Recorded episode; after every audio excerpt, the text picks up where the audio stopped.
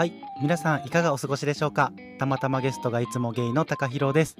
この番組はゲストさんと日々のあれこれについてお話をする他力本願系雑談番組です。通勤中食事中休憩中などながら聞きしていただけると嬉しいです。それでは今日も最後までお付き合いください。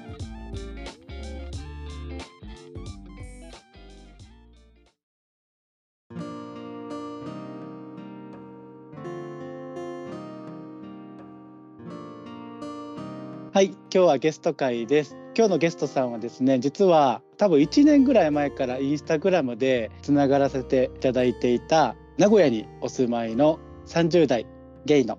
あきらくんです。はじめましてあきらです。よろしくお願いします。お願いします。お願いします。緊張する。本当にプレッシャーに弱くて。あの友達と電話してる感覚で。あでも友達といってもあの実は初めましてを知りました。そうなんですよ、ね、初めまして。初めまして。まああのインスタの方では DM のやり取りとかお互いの投稿をまあ見てやり取りとかはしてたんですけど、まあ、こうやってお話しするのは初めてだし、まあ、実際に会ったこともなくてなんか初めましてがこういうスカイプでの初めましてっていうのがすごいなんか今時って感じの。俺も人生で初めてのこういう出会い方なんですけど。でまあ実は昨年のですね夏頃にポッドキャスト出てくれませんかっていうオファーをさせていただいていてで快く OK をもらっていてやっと今日初めて収録をさせていただけることになりました、はい、ありがとうございます。ありがとうございます。こちらこそ。玉芸この番組ちょいちょい聞いていただいているということでちょいちょい聞いております。あの家事をしながらとかよく聞いてます。ほんまポッドキャストってそこがいいよね。本当に今日はありがとうございますってことでまあ実はですね、まあ、なぜ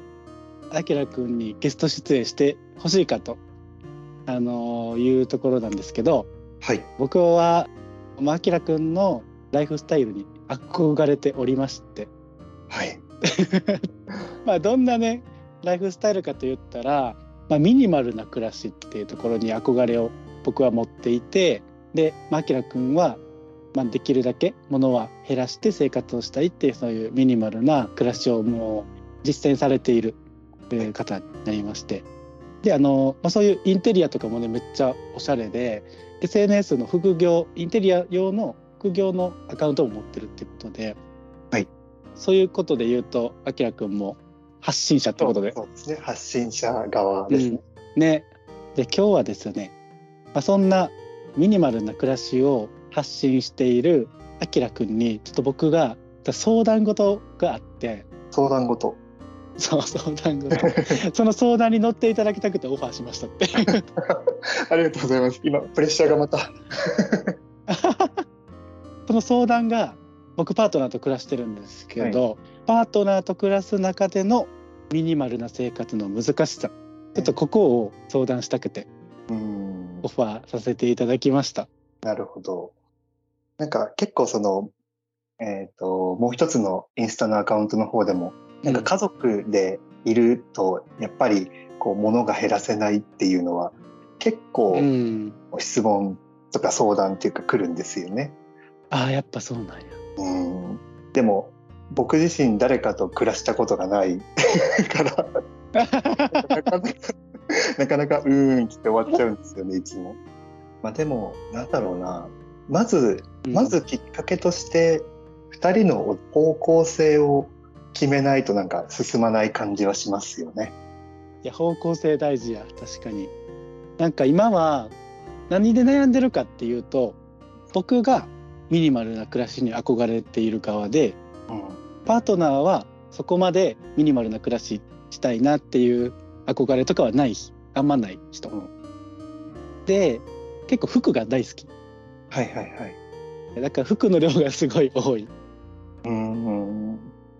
で自分もまあ服はまあ嫌いではないけれども服が今よりもっといっぱいあった時代に感じた不思議なことっていうのがあって、ミニマルな生活していきたいなっていう考えになったんですよ。はいはいはい。それが何かと言ったらこんなにたくさん服があるのに、うん、お出かけする時に選ぶ服で着ていく服がないっていう感覚が何回もあって。わかりますわかります。すごいわかります。僕も前そうでした。ねなんか確かあきらくんももともとはミニマルな生活をしてるんじゃなくて結構割と物がたくさんあった側の人。めちゃくちゃめちゃくちゃ。もう 1LDK に住んでて収納が5個ぐらいある部屋だったんですよ。うんうん、寝室に2つリビングに1つ廊下に1つ、洗面所に1つみたいな。いろんなところにある部屋で。でもそれでも収まりきらなかったぐらい物を持ってました。もともとはじゃあ物がたくさんあることに幸せを感じていたタイプ。いや減らすっていう選択肢がなかったというか生活していく上で買い物をしてたら、まあ、増えていって当たり前だよねっていうような感覚。深く考えてなかった、うんうん、何も。なるほど。なんかよく YouTube とかで元マキシマリスト、で現在はミニマリストですみたいな方結構いるやん。うん、そうではなくて、まあ、マキシマリストってものが多ければ多いほど幸せを感じるみたいなところの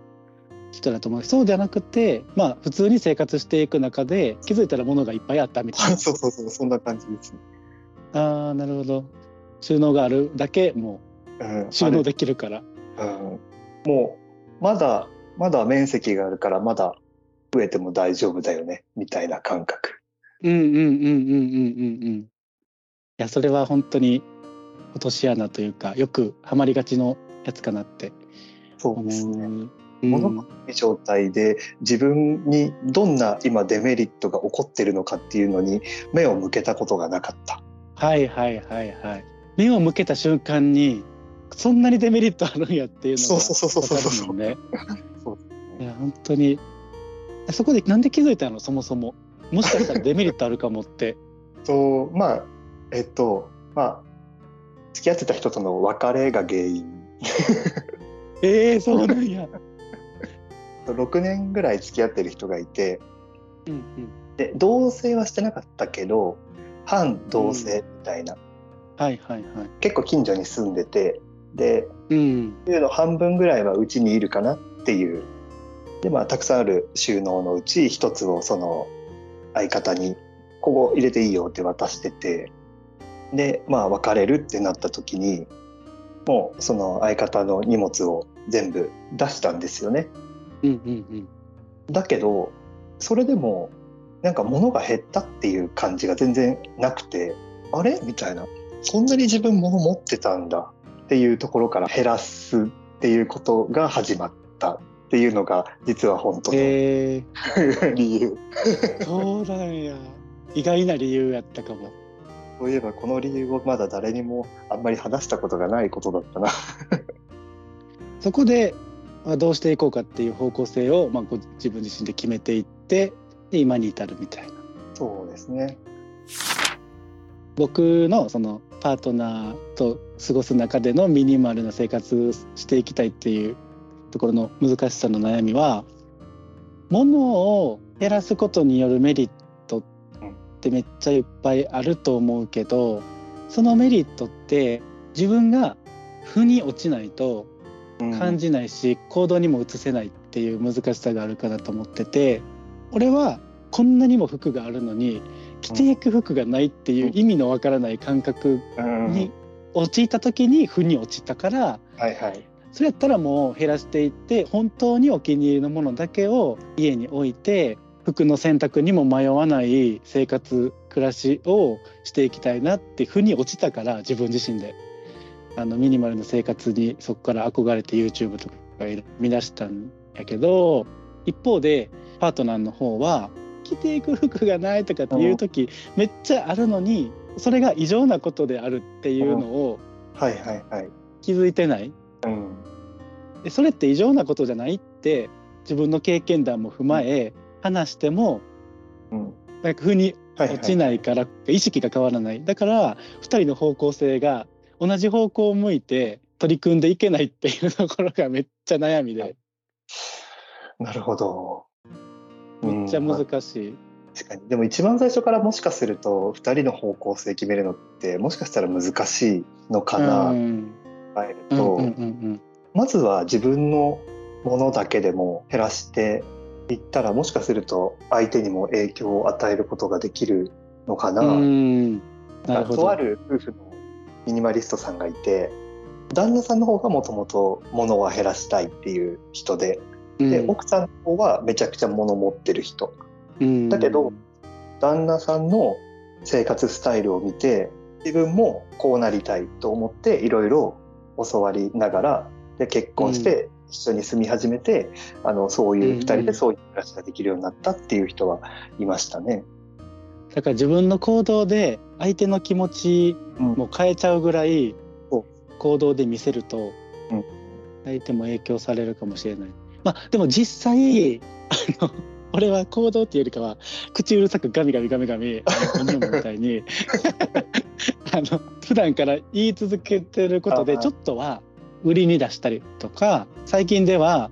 あのメルカリしようかなって言い出したりとかはいはい。結構ちょっとずつガミガミ口うるさく言ってることが、あの効果を出し出したみたいなところはあってでもやっぱガミガミ言うのって2人の心の健康的にあまり良くないなと思よろしくってるかないかと。ら そうそうそうだから今教えてもらったまあ自分の行動で見せていくっていううんうんところの方が健康的にな取り組みかなってめっちゃ思った。それかあの例えばこうリサイクルショップ持ってく時に、まあ、うんまとめるじゃないですか。その時に今日とか明日持ってくけど一緒に入れるものある、ああなるほ行ど。動に巻き込んでく？はいはいはいはい。あと例えばキッチンとか2人で使う場所、うん自分が率先して片付け始めてでも自分一人じゃ捨てていいかどうか決められないものとかあるじゃないですか、それを「これいる?」ってなるほど。そしたら一緒に行動はしてなかったとしてもうん自分の行動に巻き込んでいくっていうことはできるかな？やったことがなかった。うん、それめっちゃいいかも。2人で同時に、うん、始めるっていうのはハードルが高いかもしれない。確かに。キッチン用品をね、こないだ、はい。まあ、めっちゃあるから、もう二人暮らしでこんなお箸いらんやんみたいな。と思ってて前々から。その他にもいろいろね細々したものがあってあー片付けたいなと思って、まあ、思い立ってあの強行突破であの相手の承諾を得ず勝手にバンバン捨てていくっていう ことをしてしまったんやけどでもあのまあさすがに捨てられたくないものはそこにはないっていうのは分かってたから、はい。捨てれたんやけど でバンバン捨ててすっきりしてすっきりさせたよって言ったら「えほんまや」みたいな。うん。なんかめっちゃ取り出しやすくなったしありがとうみたいな言ってくれて、はいはいはい。なんか強行突破もあの あありな場面もうん。ものによってはうん。あるんやなっていうのは思って、うん、なんか今まで自分がしてきたことっていうのはガミガミ言うことと強行突破しかしたことなかったから。あの相方の気持ちがどこにも反映されてないっていう。そうそうそうどこにも反映されてない形で やってしまってたからちょっとすごい自分本位すぎたなっていうのがあって今回教えてもらった自分の行動で見せるっていうのと自分の行動に巻き込んでいくっていう、うんあとはまあこれいるっていうイエスノーで答えれる質問をするとか、うん。かもう自分がいらないと思ったものをある一つの箱にまとめておいて、これ捨てるからいるやつがあったら取っといてとか。はいはいはいはい。なるほどね。なんかそれを続けていくとすっきりしていくことの気持ちよさみたいなのも結構感じていきそうな気はする。うん、そのうん、例えばえクローゼットとかってなんかお互い一つあるみたいな感じですか？クローゼットは大きいクローゼットがある中に IKEA で買った4段になってる引き出しが、はいはい。えっと、自分用とパートナー用の引き出しが二手に分かれててそこに自分のは入れていくみたいな。なんかそうすると高弘くんのものだけ減っていくとこう比較対象できるじゃないですか、相方さん、うんうんうんそうすると、あれ？自分、ちょっと多いかなって、もしかしたらきっかけになるかも。確かに確かに。そこまでまだ俺自身もまだまだ全然やりきれてないところがあるからもっと行動で見せていことか言いながら、自分は誰ともうん住んだことがないから、全然見当違いのことを言ってるかもしれない。ういやいやいやいや。いやでもめちゃくちゃ いいヒントをいっぱいもらえてありがとう。放送の話やとかって言われたらちょっと。理想と現実は違うんじゃ とか。いやでもなんか試してみる価値はあるし、今までできてなかった試せてなかったことがいっぱい今日聞けて試していこうでしかもなんかその物が減るとあきらくんもさインスタの方でも多分発信してたりすると思うけどめっちゃいいなって響く言葉が何個もあってああ、あきらくんが発信してる言葉の中にねでそれ3つ紹介していいですか？恥ずかしい。僕も自分が何を書いたか覚えてない。まず1つ目はえっ、と物と向き合うことは自分と向き合うことっていう。ああ、書きました。ワード。えこれめっちゃ好きでなんかやっぱり今目の前にこのたくさんあるものたちの中で本当に自分が本当に心から好きだと思って、まあ、家に迎え入れたものたちがこの目の前にあるんかなって自問自答しながら見つめた時にそうでもないなって思ってしまうものの方が今は多くてうん。でそうでもないものが目の前に多いってことは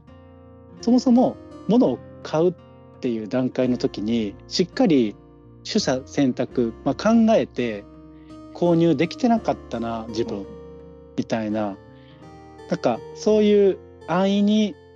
あ可愛い顔みたいな衝動買いをしてる自分が素敵か素敵じゃないかって考えたら素敵じゃないなって。うんそういう考えに慣れた言葉のうん一つです。そもそも僕がその言葉うん、で一番思うのが、そもそも僕無趣味で何も好きなことがあって、うん、なんか何に興味があるかもわからなくて、うん、うん、物を減らしていく中で残っうん、た家具だったんですよね。うん、初めてあ自分インテリア好きなんだっていうのを知ったんですよ。それってうん、物にちゃんと向き合ってうん気づけたこと、なのでそういうところで一番大事かなって思いました。なるほど。物を減らすことで本当の自分の好きっていうのを見つけ出せれた。うんうん、その自分がどういう系統の服が好きなのかって全然分かってなくてうん、減らしていくと本当に好きなものが見えてくるじゃないですか。二つ目は物を減らすことで体のメンテナンスや経験など形に残らないものへの投資ができるようになる。うんうんうんこれも素晴らしいと思ってうんうん心にすごい残った一つでございました。いやなんか結局物ってあのいつかは壊れたりとかうん。するけどその形に残らない経験は一生壊れることなく自分の財産として残り続けるもの目に見えないもの。でそれに投資をしていくっていうのが、まあ、すごいなんか価値のあることやなっていうのにすごい気づかされた言葉で、今までしてきた経験とかを振り返ってみると確かに、まあ、自分も、まあ、例えばヒッチハイクの旅をしてた時があるんやけどでそういうのも経験として今でも胸にしっかり残ってて、かけがえのない、まあ、出会った人たちだったりとかその出会った人たちに聞いた人生のストーリーだったりとかなんかそういうのも目には見えないけど今後もずっと自分の中に深く根付いて何かあった時に思い出してなんか勇気をくれるそういうなんか経験になったなってすごい思うからそれは物体としてのものではなかなかまあ感じることができないようなうん経験だったなと思うから、まあ、そういう経験を今後もしていきたいなっていうのはすごい思いましただからまあそのまあヒッチハイクに関しては物を減らしたからどうっていうことじゃなくないけどなんかそういう経験にもっと投資していきたいなっていうのをすごい感じた言葉で大好きな言葉でございます。ありがとうございます。そうです。僕も、なんだろうな、お金と引き換えるもの、引き換えることは、目に見えるものじゃないとなんかいけないみたいなイメージ。うんなんだろうな。そのお金が何に変わったかが見える方、安心するって思ったんですよね。なんか漠然と。そんな深く考えた、はいはいだから例えば、整体とか行った時に、うん5万円ですってなった時にえそれだったらブランド物買った方がいいじゃんって前は思ってたんです、うん。でも実際まあ物を買うことをやめてそういった整体とかに行くようになるとこうジムのモチベーションが上がったりとか、うん。こう動かしやすくなったりとかして人生に大事なのってえどっちなんだろうって気がついたんん。ですよね。うん。いや本当に。俺も最近首肩のこりがすごいひどくて頭痛までなってしまったっていうのがあって で昔やったらメンテナンスするにしても形に残るマッサージガン買おうとかああ、うんうんうん。そっちに今までやったらなってたかなって思うけど、まあ出会いもいろいろ、まあ、つながりとかもあってあのすごいいいゴッドハンドの整体師さんと出会って8回のチケットだったかな。でまあとりあえず、まあ、4万円払ったのその施術に対して、でめちゃくちゃ良くなって一発で良くなって。え一発で頭痛なくなって。ー、すごい。であこんなに頭痛がない生活とか首肩こりのない生活ってこんなに素晴らしいんやっていうんう経験があってあ4万円の価値以上のものがうん。あの得れたなっていうのと、ん。まあ、プラス例えば仕事にも集中できたりあのトレーニングでもできる幅が広がったりとか、うんうんね、そういうのがあったから本当に物体としてのものではないけどそういう目に見えないものへの投資に最近もうリアルに 価値を見出した出来事がありましたね。なるほど。うん僕は常日頃思ってるのは、物にこそ価値があるうんっていう考え方はしないっていうのを思ってて、そういう考えもこう物を減らしてから生まれたなっていうのは思います。まあ、物を買うことが悪って言ってるのではなくてはい。その本当にそのものを迎え入れた時にうん。その次その先に自分に与えるプラスの影響がそのものがも持ってるかっていうところに焦点を当てて、まあ、購入するかどうかっていうところを真剣に考えていかないとまた物が増える一方になっちゃうなっていうのは思うからだそこが大事かなっていうふうには思ったりしました。僕別にミニマリストにまあ慣れてないんですけど。まマインマインドだけ。いやいやマいや。インドだけ、そういうそういう考えになっていくことが大事かなと。うん、まず第一歩目。はい。3つ目最後、まあ、他にもいろいろあるんですけど、まあ、ここでは3つ目で最後で響いた言葉。一緒に暮らしていきたいものは何かを考える。という言葉でめちゃくちゃ読んでくれてるじゃないですか。気持ち悪ってなってると思うけどほんまに僕あきらくんのファンなんで、まあ、この言葉のあのお話しする前にいやほんまになんか YouTube でもインスタでもいろんなミニマリストさんあ、うん。ポッドキャストでもミニマルな暮らしっていうのを提案してるポッドキャストさんの配信者さんもいてて、でもなんかやっぱあきらくんまあ30代で同じやしでまあゲイとかっていうのもまあ一緒っていうので勝手な親近感がある中で自分が憧れてる暮らしを実践されてるうん。っていうのでなんかすごいなんか響きやすいっうん。ていうのがあって、まあ、写真とかもめっちゃ綺麗やし見やすかったり文章になんか言葉に優しく力があるっていつも思ってる。ああありがとう嬉しい。ゴリゴリ押し付けの言葉じゃなくてあすごいふんわり優しくでも芯がある力強い言葉やなっていうのを読みながらいつもインスタ拝見させていただいてるんですけど。でその中の、まあ、一つに、まあ、一緒に暮らしていきたいものは何かを考えるという言葉があってでなんかやっぱり物と暮らすっていうこの概念今までなくて自分には、もうなんか物は普通にお金を出して買うだけのものっていう考え方しかなかったけどでもやっぱり購入するとそこからそのものとの、まあ、何年かとかまあ暮らしていくわけやからなんかいわばそのものと同棲するじゃないけど 一緒に生活を共にしていく、まあ、パートナーまで言ったら言い過ぎかもしれんけど、うん、でもまあそのぐらいの感覚でしっかりものを選んでいって一緒に暮らしていきたいものは何かっていうのを念頭に置いていたら今までの自分の選択とはまたちょっと違った見方とかで、まあ、迎え入れることができそうやなっていうのをすごい思って。なんでもうさっきからその迎え入れるっていう言葉とかも使ってるけどなんかそういう本当にマインドに変わった言葉の一つで。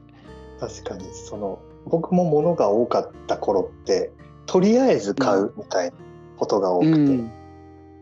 それもなんだろう誰かが持ってるからとか、うん、たらおしゃれに見えるからとか、うん、必要かどうかっていうよりはあればあるだけいいでしょみたいに思ってた気があって、うん、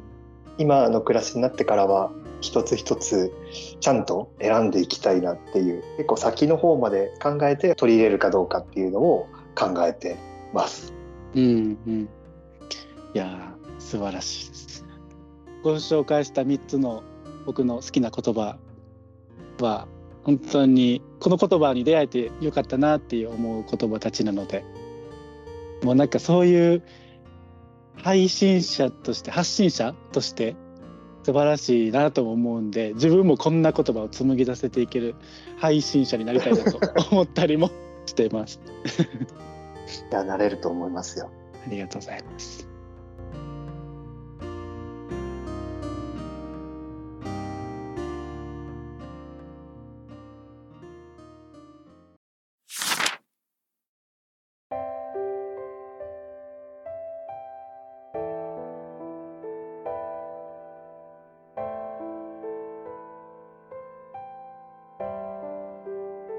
最後に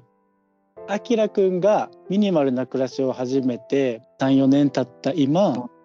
やってよかったなって思う一番のこととかある？あーなんだろうな。その物をたくさん持ってた頃ってあまあ今もそうですけど、うん、自分に自信がとにかくなくてうん。し遂げられなかった人生だったんですよ。だけどまあ物を減らしてこう自分の理想とする暮らしに近づけたことで自分で行動すれば何か変えていけるんだなっていうことに気づけたことが一番大きくて、うん、暮らしがどうのとかこう新しい挑戦ができるとかなんかなんかそういうことじゃなくて自分に対して諦めるっていうことをやめることができた。っていうのが、いいことかなって思います。台本ないとうまく僕喋れない。めちゃくちゃうまかうまうまいって言ったらあれやけど ほんまにでもさ台本がないからこそさ心からのその時のリアルな言葉が出てくる。今めちゃくちゃリアルですごい響いた。だから、うん、うまく話そうとかってなんか思えちゃいがちやけど、うん、まあこれは特に雑談番組なんで あの準備があんまりない状態で出てくる言葉のなんか凄みだったりとかなんかそういうのがすごい自分は好きで。ああ、なるほど。うん。めちゃくちゃ準備された、綺麗にまとまった